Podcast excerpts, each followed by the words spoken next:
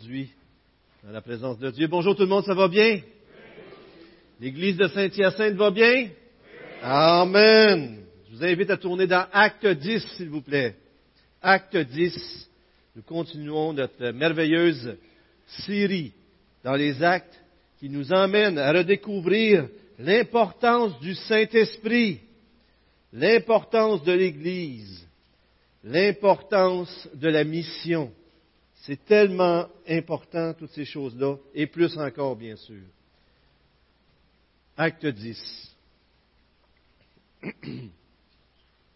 On est content d'avoir Laurette avec nous ce matin. Bienvenue, Laurette.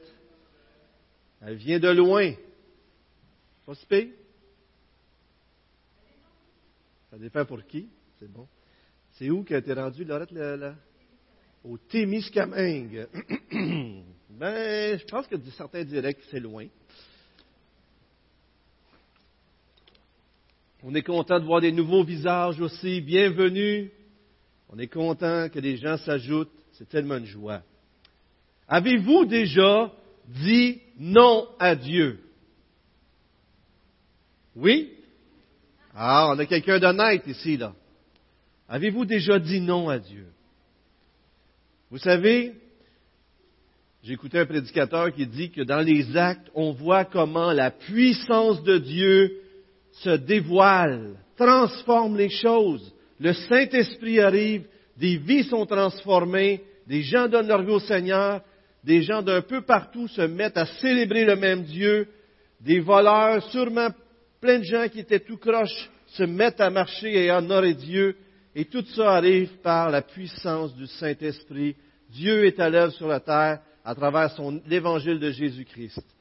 Mais si on veut que la puissance de l'Esprit Saint agisse dans nos vies et dans la vie de cette Église, on doit dire oui à Dieu.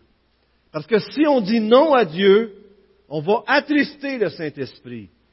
On va éteindre même le Saint-Esprit. 1 Thessaloniciens 5, 19, Éphésiens 4, 20, sont des passages qui nous montrent qu'on peut attrister le Saint-Esprit, qu'on peut l'éteindre. C'est fou. Mais comme chrétien, même des fois, on peut faire ça. Aujourd'hui, des gens, on, prend un peu euh, Dieu comme un buffet. Alors, dans certains endroits, pour euh, aider des gens à s'en sortir, on leur dit peut-être, euh, faut que vous croyiez à une puissance supérieure à vous. Mais on ne leur dit pas en quoi croire. Il faut qu'ils s'inventent une puissance supérieure à vous. Vous avez déjà entendu des choses comme ça? Alors, les gens se créent un Dieu à leur image. C'est pas le Dieu créateur du ciel et de la terre, celui qui a envoyé son Fils Jésus. Mais lorsqu'on se crée un Dieu à notre image, il ne nous change pas. Parce qu'il est à notre image. Il est selon mes besoins. Ça me fait du bien, il va me dire ce que je veux, il va faire tout ce que je veux, mais c'est pas vraiment Dieu. C'est juste une illusion. Pour que Dieu nous change, il doit être différent de nous il doit être plus grand que nous. Amen. Et si Dieu est plus grand que nous, parfois, il va nous faire faire des choses qu'on n'aurait jamais voulu faire. Parfois, il va falloir dire oui. Merci beaucoup, mon frère, c'est gentil. Prends moi. J'ai eu de la misère à la première célébration. Merci, Sylvain. Et euh, alors que des fois, nous, on voudrait dire non, Dieu va nous dire oui. Jusqu'à qu'on se marie, on a un conjoint le conjoint a un impact dans nos vies. Notre vie change à cause de notre conjoint.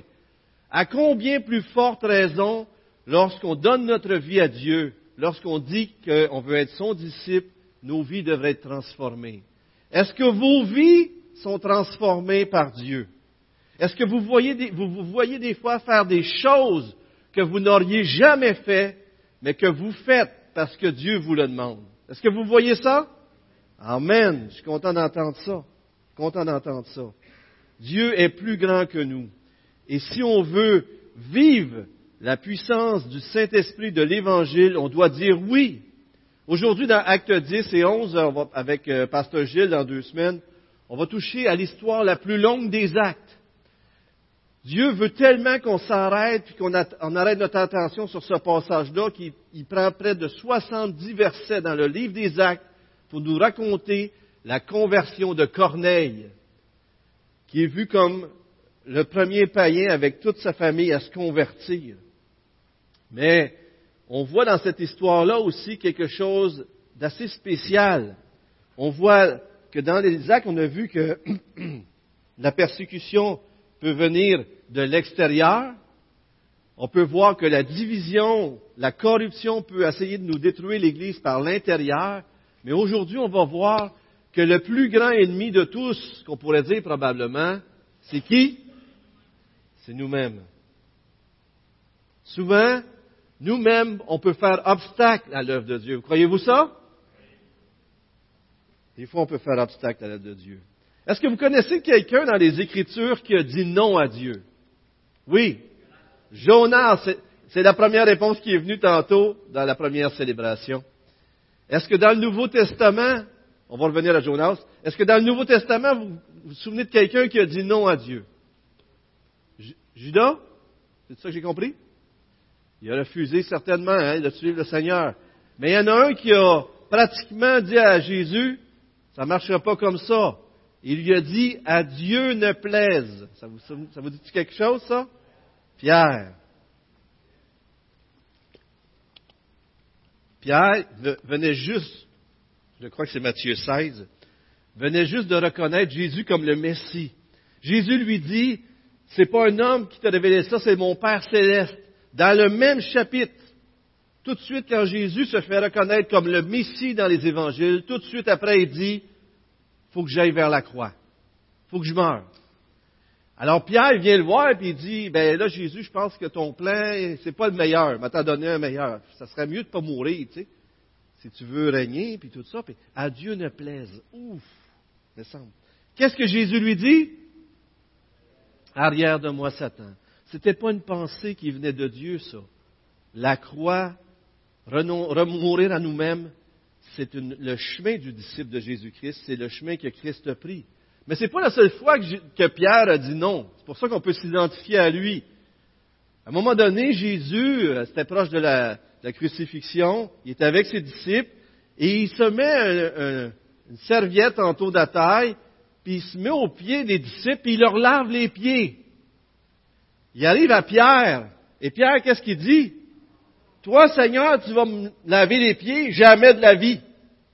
Alors là, le Seigneur Jésus, il dit, notre Seigneur lui dit, il dit, si je te lave pas les pieds, tu n'auras pas de part avec moi. Fait que là, Pierre, il change de bout en bout, il dit, ben d'abord, lave-moi tout. Mais encore une fois, Pierre, on peut s'identifier à lui, vous et moi, en voyant que Pierre avait un peu une tendance à dire non à Dieu. Mais quand il disait non, il se mettait les pieds d'un plat. Mais quand il disait oui, comme on va le voir aujourd'hui, des choses extraordinaires arrivent. Est-ce que vous croyez ça? Que si vous dites oui à Jésus-Christ, vous allez être transformé? Le plus grand oui qu'on peut dire à Jésus-Christ, c'est quand on donne notre vie à Jésus-Christ. Mais il faut continuer de dire oui par la suite. Et aujourd'hui, on va voir deux hommes, Corneille et Pierre, avoir une vision renouvelée de la grâce de l'Évangile, une vision renouvelée par Dieu et être complètement transformés. John Stott a dit que ce chapitre-là n'est pas tant à propos de la conversion de Corneille que de la conversion de Pierre. Parce qu'on franchit ici une étape ultime. on a vu que les Samaritains pouvaient être sauvés. On a vu des gens, le salut atteint de plus en plus, et la dernière, l'ultime frontière, c'est les païens. Et aujourd'hui, on va voir dans le texte que la dernière frontière est brisée et l'évangile est pour tout le monde. Vous savez, euh, Dominique Angers, j'écoutais quelque chose qui, qui nous apportait, puis il a dit, on peut être fan de Jésus sans en être son disciple. On peut être un fan de Jésus sans être un disciple. Le disciple de Jésus-Christ va faire la volonté de Jésus-Christ. Le fan, il va le suivre de loin. Il y en a qui peuvent venir à l'église, puis ils trouvent ça beau la religion, ils trouvent ça beau le christianisme. Les gens sont gentils dans l'église, mais ça ne change pas leur vie. Et si c'est votre cas aujourd'hui, je vous encourage d'écouter ce message et d'être prête à dire oui à Jésus-Christ. Oui, je veux devenir disciple de Jésus-Christ. Parce que ceux qui reçoivent le Saint-Esprit, ceux qui vont être sauvés, ce n'est pas juste les fans de Jésus-Christ, c'est ceux qui vont avoir donné leur vie à Jésus-Christ, qui vont le servir comme disciples, qui vont mourir à eux-mêmes et qui vont dire comme Jésus dans le jardin de Gethsemane, pas ma volonté, mais, mais la volonté, la tienne. Aujourd'hui, on va voir que le Saint-Esprit initie la transformation dans nos vies, nous convainc par une nouvelle vision et nous transforme. Regardez le verset 33. Le verset 33, comment c'est beau la deuxième partie du verset 33 du chapitre 10 des Actes.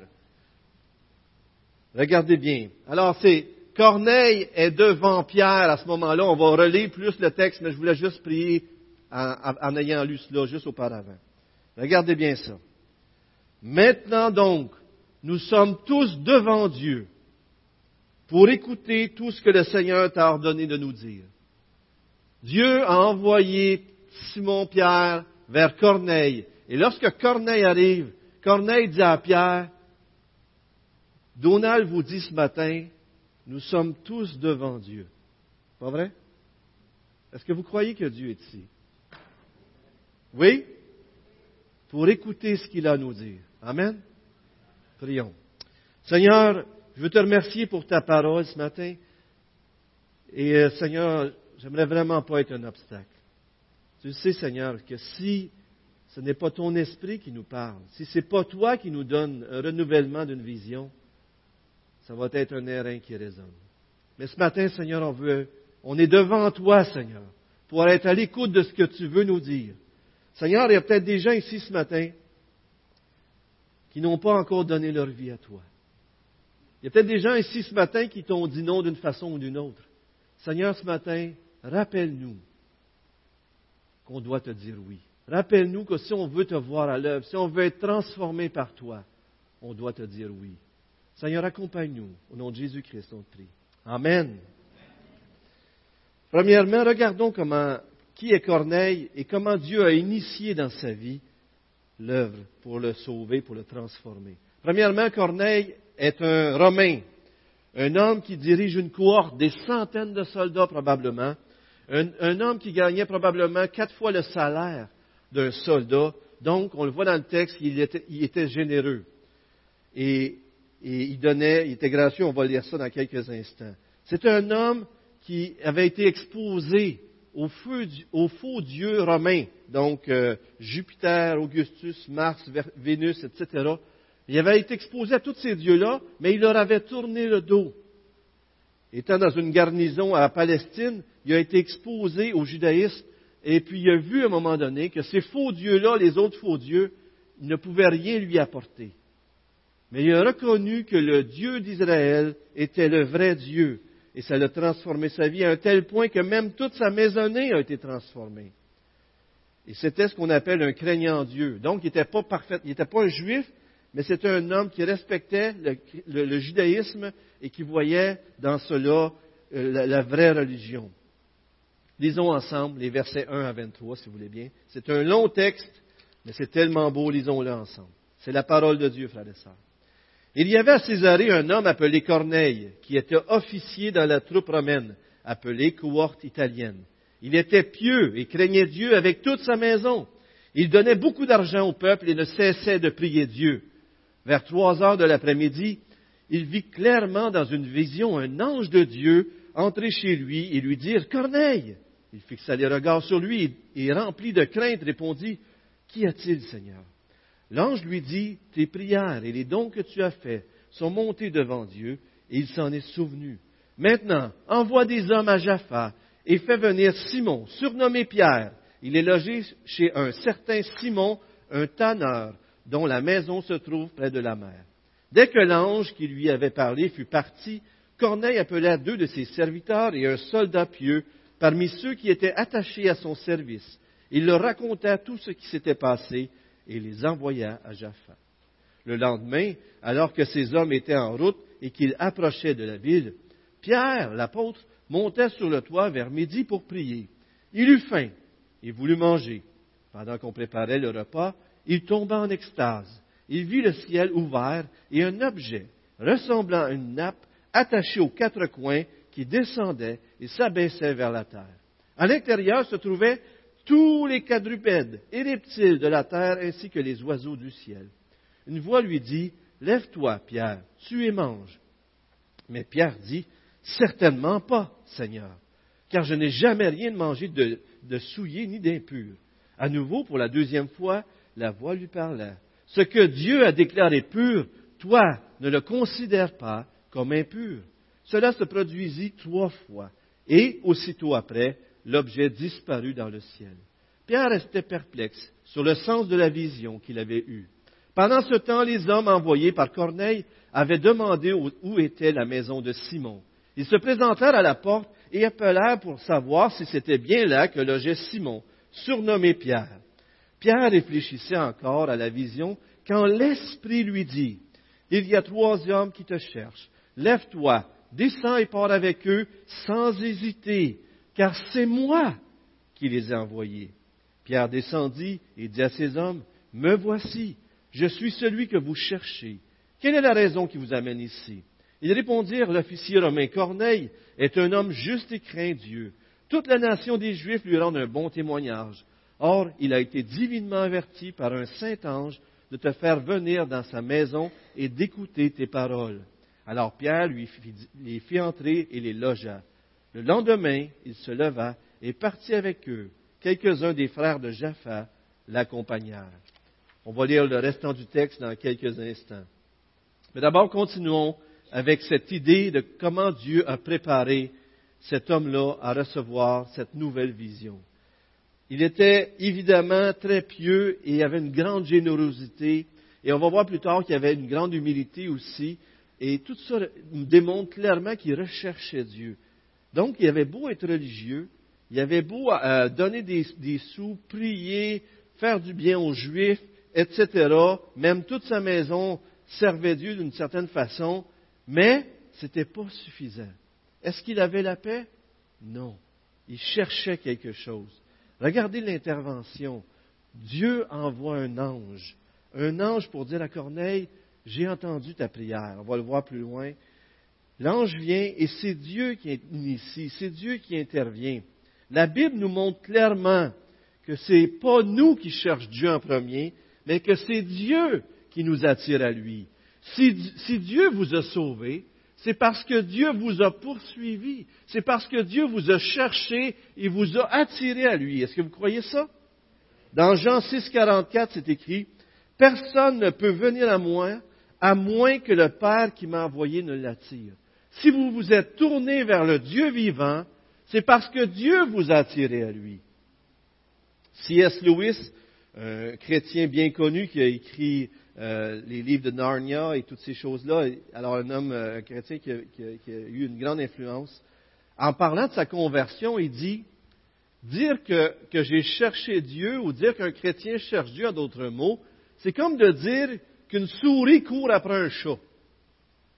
Dieu est un Dieu saint, un Dieu tellement grand et merveilleux, et nous, on est des pécheurs qui méritons sa colère. Si on réalisera vraiment qui est Dieu, on aura le goût de partir en courant. Mais, si mais lorsqu'on connaît sa grâce, lorsque Dieu lui-même se révèle à nous, même si on est la souris, on va vers le chat parce qu'on sait que entre ses mains, on est entre de bonnes mains. On ne se fera pas manger, si vous voulez. Mais cette idée-là de dire que l'homme cherche Dieu, c'est vrai qu'on peut chercher Dieu, mais c'est toujours le résultat de son œuvre dans notre vie. Si aujourd'hui même, ce matin, vous êtes ici et vous cherchez Dieu, c'est parce que Dieu est déjà en train de travailler dans votre vie. Et c'est tellement beau de voir ça. De ce côté, Pierre, donc Dieu est en train de travailler dans la vie de Corneille, il l'attire, puis, lui, Corneille est attiré vers le judaïsme, mais là, il se tourne vers, Dieu et Dieu y envoie un ange pour lui dire, je réponds à ta requête, tu, me cherches, je vais me révéler à toi. C'est tellement beau.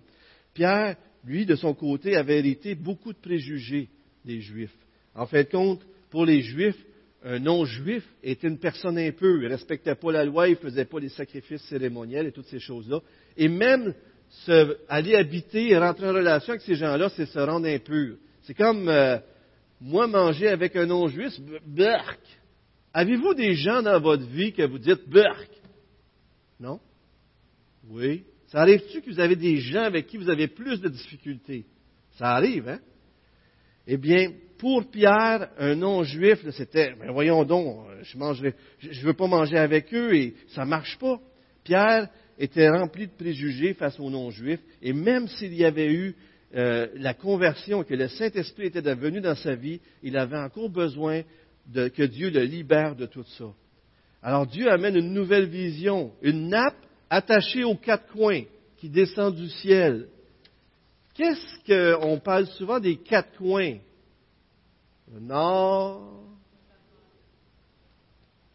Les points cardinaux, hein? c'est quand même intéressant que la nappe est attachée aux quatre coins. Et le mot-clé dans ce texte-là, c'est toutes, toutes les créatures. Toutes créatures, les lézards, les scies, les oiseaux, tout ça, le mot tout est très important. Donc, Pierre voit une nappe qui descend, est attachée aux quatre coins et qui représente tous les animaux. Dans Lévitique 11 et Deutéronome 14, on voit les animaux purs et impurs. Mais dans cette nappe-là, tout est mélangé. quand Pierre voit ça, il dit Non, Seigneur. Encore une fois, Pierre dit Non, Seigneur, je ne veux pas en manger. Mais non, je ne veux pas me rendre impur. Puis là, Dieu, il fait voir ça trois fois. Est-ce que vous vous souvenez d'épisodes dans la vie de Pierre qu'il y a quelque chose qui est arrivé à trois reprises? Qu'est-ce qui est arrivé dans la vie de Pierre qui est arrivé à trois reprises? Il a renié Jésus à trois reprises. Hop! Pourquoi c'est arrivé trois fois que la parole revient, ce que je regarde comme pur, ne le regarde pas comme impur? Y a-t-il un autre épisode qui est arrivé trois fois dans la vie de Pierre? Vous souvenez-vous, après la résurrection de Jésus, il est sur le bord de l'eau, et, Jésus dit à Pierre, Pierre, m'aimes-tu? Paie mes brebis. M'aimes-tu? Paie mes brebis. C'est quand même intéressant qu'ici encore, il tape sur l'épaule de Pierre à trois reprises pour lui dire que ce que Dieu regarde comme pur ne le regarde pas comme impur. Plus tard, on voit qu'il réalise que Dieu est en train de lui dire que tous ont droit au salut, qu'on ne devrait pas regarder comme quelqu'un d'impur et pas digne de recevoir l'Évangile, parce que l'Évangile est pour tous, parce que Jésus-Christ est le Seigneur de tous. Amen. Et regardez comment le Saint-Esprit est à l'œuvre. Dans le texte, ça revient à huit reprises dans les deux chapitres. C'est tellement beau de voir comment l'Esprit, mais c'est lui qui est en train de transformer la vision de Pierre et qui va transformer la vision de Corneille. On pourrait être dur avec Pierre, on pourrait dire, voyons, il est bien dur, lui, il ne comprend pas vite. Faut tout il dit trois fois. Mais soyons pas trop durs avec lui, pas vrai? Si aujourd'hui, Dieu ferait descendre une nappe du ciel, il vous ferait descendre une nappe du ciel à vous, à vous là, vous, personnellement, il y a une nappe qui descend du ciel. Quel nom serait dedans? Quel nom parmi les gens qui vous entourent, qui vous ont offensé? Quel nom parmi les gens qui sont différents de vous, que vous avez de la difficulté? Quel nom que, Dieu vous montrerait ces gens-là que tu regardes comme impurs? Ils seraient tous là. Un gars ici, là. Ne les regarde pas comme des impurs, mais regarde-les comme purs. Honnêtement, c'est pas vrai qu'on est comme ça des fois? Même nos propres péchés, on a de la misère à croire que Dieu nous les a pardonnés. Puis Dieu nous dit que le sang de Jésus-Christ nous lave de tout péché si on lui demande pardon, pas vrai? Mais si on ne croit pas qu'il nous a pardonné, on est en train de dire que notre façon de voir est meilleure que celle de Jésus. On est en train de dire que le sang de Jésus n'est pas suffisant.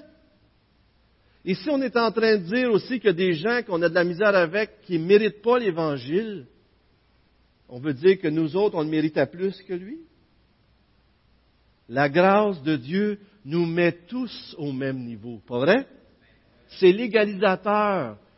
On est tous perdus sans Jésus-Christ et on est tous égaux, on est tous sauvés par une seule chose, par Jésus-Christ et Jésus-Christ crucifié. Amen?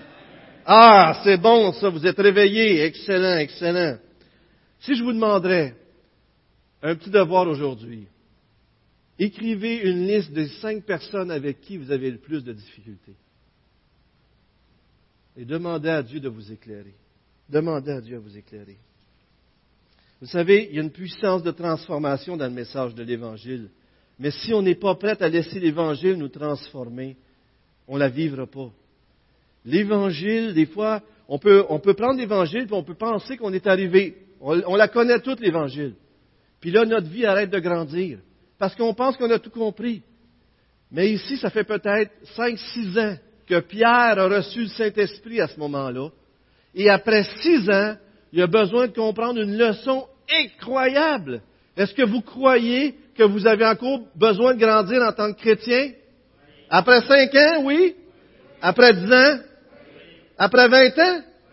Après trente ans, on a, a toujours besoin de mieux comprendre l'Évangile. Parce que Dieu veut faire tomber des barrières dans nos vies. C'est tellement beau de voir ça. Tellement beau de voir ce que Dieu fait ici. À cause, de, à cause qu'on dit non à Dieu, on ne grandit plus. Il faut arrêter de dire non. Arrêtez de dire non à Dieu. Arrêtez de dire non à Dieu. Je vais dire trois fois. Hein? Arrêtez, arrêtons de dire non à Dieu. Ce que Dieu regarde comme pur, vous et moi, on ne doit pas le regarder comme impur. Et si on a quelqu'un dans la famille, on n'est pas capable. S'il y a quelqu'un qui nous a offensés, pas capable. Quelqu'un qui a commis un tel péché, comment est-ce qu'il fait pour commettre un péché sexuel comme ça? Comment est-ce qu'il a fait pour tuer quelqu'un? Je ne suis pas capable d'y amener l'Évangile. Est-ce que vous croyez que vous méritiez l'Évangile? Lui non plus ne mérite pas. Est-ce que vous croyez que Dieu veut qu'il entende l'Évangile? Ne regarde pas comme impur ce que Dieu regarde comme pur. Vous savez, on vit des changements à Saint-Hyacinthe, Belleuil, et ce qui est extraordinaire, c'est que l'Église de Saint-Hyacinthe, on, veut envoyer des missionnaires vers les nations. Mais ces temps-ci, ce qu'on voit ces dernières années, c'est que les nations viennent vers nous. On a des hispanophones avec nous. Amen. On a des Africains parmi nous. Amen. On a des Haïtiens parmi nous. Amen. Amen. On a, des, on a une Italienne, une Suissesse, etc. Et est-ce que ce serait pas beau de voir toutes les nations ici? On serait rendu au ciel? Mais est-ce qu'on les accueille, frères et sœurs? Est-ce qu'on prend soin d'aller vers eux? Est-ce qu'on s'en fait des amis? J'aimerais vous lancer le défi ce matin. Devenez amis avec quelqu'un qui est différent de vous. Allez le voir. Cette semaine, j'écoutais le témoignage de deux frères haïtiens. J'étais édifié en sortant de cette rencontre. C'était tellement bon d'entendre leur amour pour Dieu, leur zèle, leur foi, et leur désir de servir Dieu. Vous saviez-vous que deux, trois, peut-être quatre, peut-être même plus haïtiens qui sont dans cette église ici, leur famille est encore là-bas? Ils vivent sans leur famille, sans leurs femmes et leurs enfants. Est-ce que vous saviez ça? C'est fou. Ils font ça pourquoi? Pour que leur famille goûte à la paix. Ils paient le prix. On ne le sait pas, hein? Vous savez, il n'y a rien qui transforme plus les vies que d'aller vers les gens et de prendre du temps avec eux. Dwayne Mansveld, euh, un, travailleur de rue, un chrétien, un missionnaire dans la rue avec Myriam, à un moment donné, il faisait faire des expériences à, des pasteurs, puis il prenait des pasteurs, des chrétiens, puis il les emmenait laver des appartements avec des prostituées. Puis on regarde les gens avec des étiquettes, pas vrai? Et là, c'est dans le domaine du péché, mais on fait ça un peu partout. On est toujours en train d'étiqueter les gens. Puis là, à la fin de la journée, ils ont jasé avec la prostituée, ils ont lavé des vitres. Puis à la fin de la journée, c'est pas la prostituée qui a, avec qui, c'est Nathalie, c'est Donald, c'est ci, c'est ça. Les étiquettes tombent, puis on commence à connaître les gens pour qui ils sont, puis on commence à réaliser que ces gens-là, ce sont des gens comme vous et moi qui ont juste tombé dans le péché, comme vous et moi, on est capable de tomber dans le péché. On est plein d'étiquettes. Est-ce que vous croyez ça? Si Dieu nous les montrerait, là, on serait plein d'étiquettes rouges sur nous. Et Jonas, c'était comme ça. Jonas, Dieu lui dit, va prêcher à Nénive. Jonas, il dit, non, je m'en vais par là. Tu me veux que j'aille par là? Moi, je m'en vais par là. Et il s'en va à Jaffa. Quand même intéressant parce que Pierre s'est rendu à Jaffa ici. Et puis, Dieu l'a forcé, le grand, le, grand, poisson dans le ventre, etc. Dieu l'a forcé à prêcher l'évangile à Nénive, à prêcher, c'est-à-dire dire qu'ils doivent se repentir, sinon ils vont mourir. Nénive, une ville, la plus grand réveil de l'histoire de l'humanité, pratiquement, se, se repent. Il, il demande pardon, il s'humilie. Et là, Jonas est content. C'est ça? Jonas n'est pas content, il se choque après Dieu parce que quelqu'un s'est repenti. Vous êtes-vous déjà choqué parce que quelqu'un s'est converti à Jésus-Christ? C'est bien le bout du bout, pareil. Hein? Qu'est-ce qu'on est capable de faire? Hein? On a-tu le cœur dur? Lui, je voulais qu'il y ait en enfer. C'est ça que ça veut dire. Est-ce qu'il y a des gens qu'on ne veut pas qu'ils soient sauvés? C'est terrible de penser ça. Et Pierre, il voyait les, les non-juifs, un peu comme ça. Il lui manquait la vision de Dieu. À un moment donné, Corneille dit à, Pierre, il dit que l'ange a dit ta prière a été exaucée, 10, 31. Puis dans Acte 11, la suite de l'histoire, il dit que l'ange dit à, à, Corneille que Pierre va lui annoncer le message par lequel il voulait être sauvé. Corneille cherche à Dieu. Vous me chercherez et vous me trouverez si vous me cherchez de tout votre cœur. Et cet homme-là cherchait Dieu de tout son cœur. Mais il avait beau être l'homme le plus religieux, celui qui aurait pu dire, mais s'il y a quelqu'un qui peut être sauvé par ses œuvres, c'est lui. Mais il n'y avait pas la paix de Dieu. Et qu'est-ce que ça lui prenait? Le Saint-Esprit qui lui dise, je t'accueille, je t'aime, tu es pardonné, tu fais partie de la famille de Dieu. Et ça, on ne le reçoit pas parce que c'est juste en Jésus-Christ qu'on est sauvé. C'est pas par les œuvres. Amen. Qu'est-ce qui nous sauve? Jésus-Christ et Jésus-Christ crucifié. Lorsqu'on met notre foi dans l'œuvre de Jésus qu'il a fait pour nous. Et cet homme-là, Corneille, cherchait Dieu, cherchait Dieu, mais probablement qu'il savait très bien qu'il n'y avait pas la paix intérieure, qu'il lui manquait quelque chose. Et si vous êtes comme ça, vous êtes religieux, vous savez qu'il vous manque quelque chose. Et qu'est-ce qui vous manque? C'est Jésus-Christ. Arrêtez de mettre votre confiance en vous-même et mettez-la en Jésus-Christ. À un moment donné, Pierre prêche l'Évangile dans ce passage-là, j'avance rapidement. Mais au verset 36, il dit que Jésus est le Seigneur de tous dans la prédication de l'Évangile ici. Et au verset 43, tous les prophètes rendent de lui le témoignage que toute personne qui croit en lui obtient le pardon par son, nom. Regardons ensemble. Je ne vous, ai pas lu la deuxième partie du texte, hein, je pense? Allons-y, on va lire ça à partir du verset 24. Lisons la fin de l'histoire. Dieu est en train de convaincre, changer la vision de Pierre et changer la vision de Corneille par l'Évangile. Les deux sont transformés. Regardons la suite. Verset 24. Ils arrivèrent à Césarée, donc Pierre, on va voir dans le chapitre 11 que c'était six juifs qui sont venus avec lui et les trois hommes envoyés par Corneille, une dizaine de personnes qui ont fait neuf heures de route ensemble. Il doit avoir eu toutes des belles discussions. Lisons, lisons ça ensemble. Ils arrivèrent à Césarée le jour suivant. Corneille les attendait. Il avait invité sa parenté et ses amis intimes. Lorsque Pierre entra, Corneille, qui était venu à sa rencontre, se jeta à ses pieds et se prosterna. Mais Pierre le releva en disant, Lève-toi, moi aussi, je suis un être humain.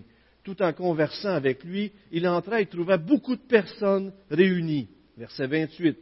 Vous savez, leur dit-il, écoutez bien ceci, qu'il est interdit à un juif de se lier à un étranger ou d'entrer chez lui. Mais Dieu m'a montré qu'il ne faut déclarer aucun être humain souillé ou impur. C'est pourquoi je n'ai pas eu d'objection à venir quand vous m'avez appelé. Je vous demande donc pour quelle raison vous m'avez fait venir? Corneille répondit, il y a trois jours, je jeûnais jusqu'à cette heure-ci et je priais dans ma maison à trois heures de l'après-midi. Un homme aux vêtements resplendissants s'est alors présenté devant moi et a dit, Corneille, ta prière a été exaucée et Dieu s'est souvenu des dons que tu as faits. Envoie donc quelqu'un à Jaffa et fais venir Simon, surnommé Pierre. Il est logé dans la maison de Simon le tanneur, près de la mer. Lorsqu'il sera venu, il te parlera. J'ai alors tout de suite envoyé quelqu'un vers toi et tu as bien fait de venir. Maintenant donc, nous sommes tous devant Dieu pour écouter tout ce que le Seigneur t'a ordonné de nous dire. Alors Pierre a pris la parole et dit, en vérité, je reconnais que Dieu ne fait pas de favoritisme et que dans toute nation, celui qui le craint et qui pratique la justice lui est agréable. Il a envoyé sa parole aux Israélites en leur annonçant la paix par Jésus-Christ, qui est le Seigneur de tous.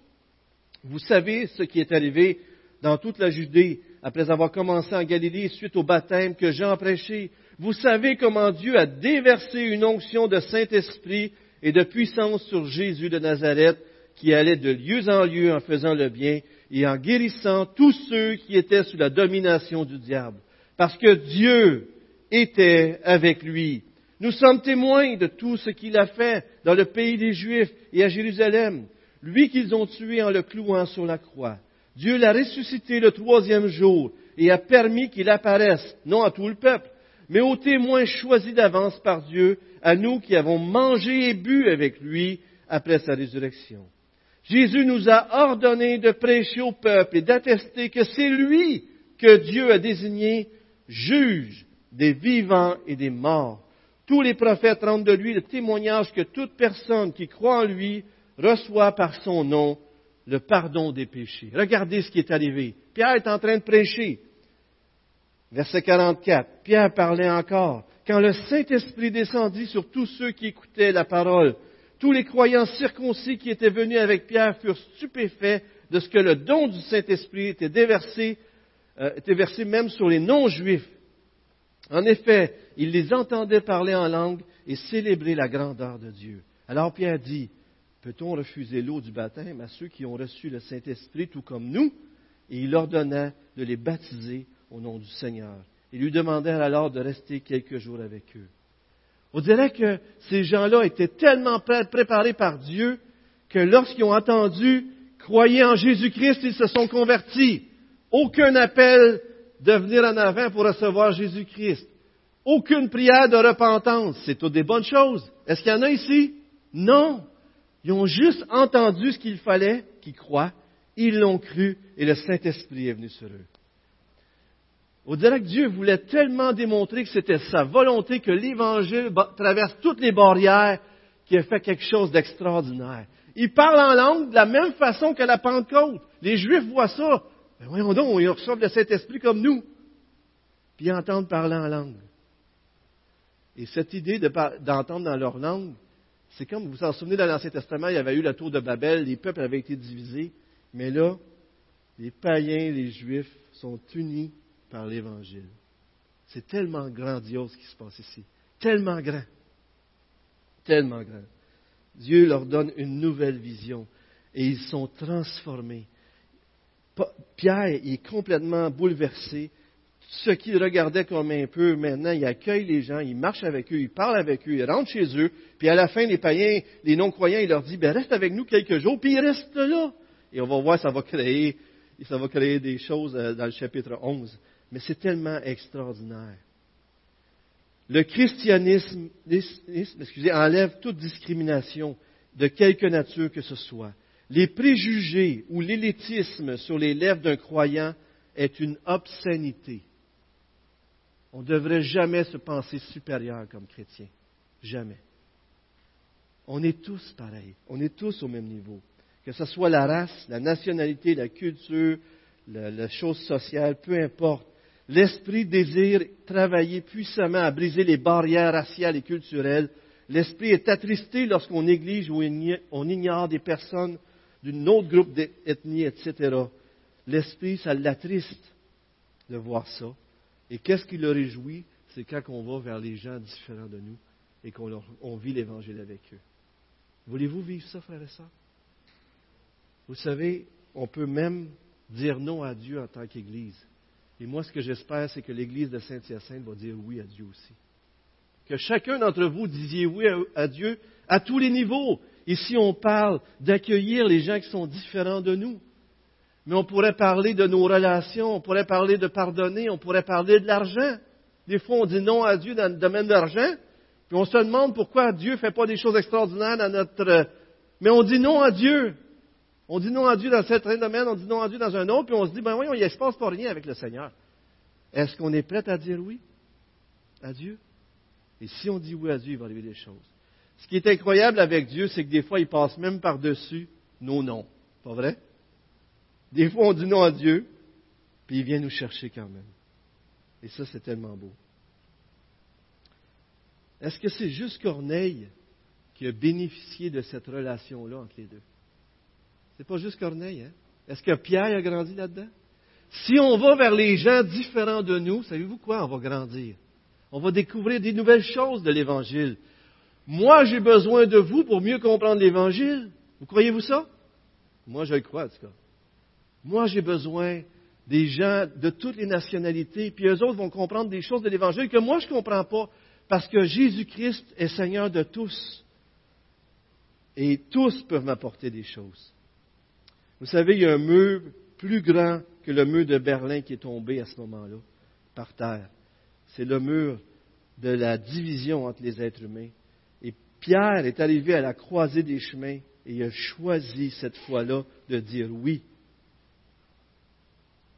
Il a choisi de dire oui et il a vécu quelque chose d'incroyable. Remarquez aussi quelque chose, ça revient à plusieurs reprises dans le texte.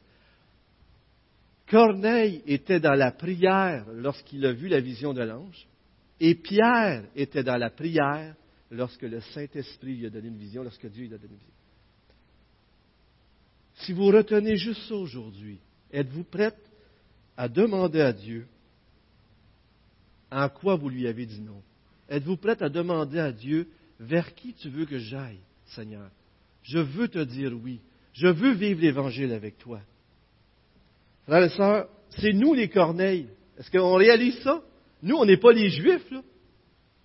Pour que l'Évangile arrive au Québec, il a fallu que des gens passent par-dessus nos différences. On est-tu différents au Québec? Si vous en doutez, là, moi je vous dis, on est différents. Mais il y a des gens qui ont passé par-dessus ça. Il y a des anglophones des États-Unis, du Canada qui ont passé par-dessus, qui ont envoyé des missionnaires au Québec pour qu'on entende parler de l'Évangile. Est-ce que nous, on est prêts à franchir les barrières qui nous séparent et passer par-dessus nos différences pour être la lumière des nations? Je termine avec une histoire et une citation.